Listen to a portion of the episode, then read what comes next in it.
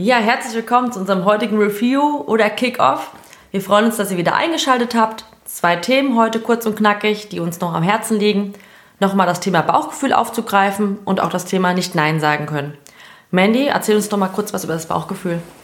Ja, wir hatten ja in unserer dritten Podcast-Folge über das Bauchgefühl geredet und einfach mal Nein zu sagen und sich runterzufahren. Das Bauchgefühl ist ja meist der bessere Ratgeber, doch häufig missachten wir unsere Intuition. Und dazu wollen wir euch noch heute ein paar Tipps geben, wie ihr auf eure innere Stimme besser hören könnt. Wenn ihr einmal bewusst auf eure Intuition achtet, werdet ihr auch feststellen, dass sich euer Bauchgefühl fast nie im Stich lässt. Hier ein paar Tipps für euch. Macht doch mal Atemübungen, die haben uns sehr gut geholfen oder progressive Muskelentspannung oder autogenes Training, vielleicht auch Yoga, ein Spaziergang oder einfach mal ein entspanntes Bad. Denn nur so kommt ihr mit jedem Schritt mehr an eure Intuition ran und bringt euren Verstand zur Ruhe.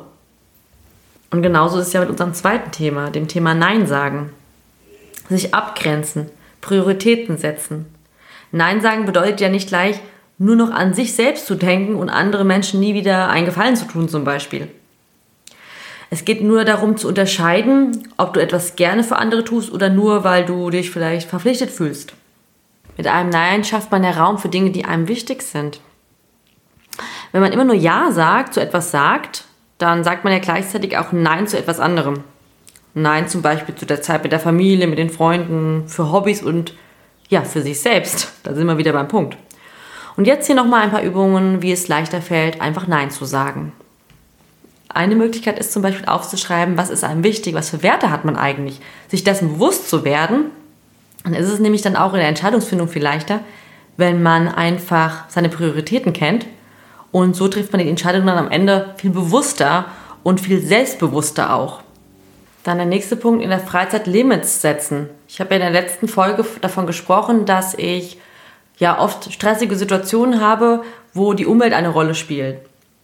Aber ich könnte mir ja zum Beispiel ein Limit setzen und sagen, an diesem Tag mache ich heute nur eine große Sache und ansonsten nehme ich mir mehr Zeit für mich oder für die Kinder oder ruhe mich aus. Man muss ja nicht auf allen Hochzeiten gleichzeitig tanzen. Ich weiß, man hat oft das Gefühl, so geht es mir, ich will ja nichts verpassen. Aber ja, da muss man sich am Ende aber auch nicht wundern, dass man sich vielleicht gestresst fühlt, übermüdet oder auch Schlafprobleme hat. Das ist manchmal einfach zu viel. Und als letzter Tipp, auch wenn es manchmal schwer fällt, auch mal was abzusagen oder sich diese Limits zu setzen einfach. Dem Moment muss man ja zu etwas anderem Nein sagen. Ist es ja auch eine Sache, wie macht man das? Wie sagt man eigentlich etwas ab? Es geht ja immer um die Formulierung. Lasst euch nicht unter Druck setzen. Ihr könnt ja so Sachen sagen wie, danke, dass du an mich denkst, aber leider kann ich heute nicht. Man kann freundlich absagen und hat dann in dem Moment auch kein schlechtes Gefühl dabei. So geht es mir zumindest. Es ist immer eine Sache der Kommunikation. Man könnte auch sagen, es tut mir wirklich leid heute, aber äh, zu einem anderen Zeitpunkt kann ich dir gerne helfen. Wer Nein sagen kann, übernimmt Verantwortung. Vor allem Verantwortung für sich selbst. Denn wer eine bessere Intuition zu sich und seinem Bauchgefühl bekommt, kann selbstsicher durchs Leben gehen und kann dann auch mal eher Nein sagen. So, ihr Lieben, Danke fürs Zuhören. Das war unser Kickoff. Bis nächste Woche. Tschüss. Eure Hormonverseuchten.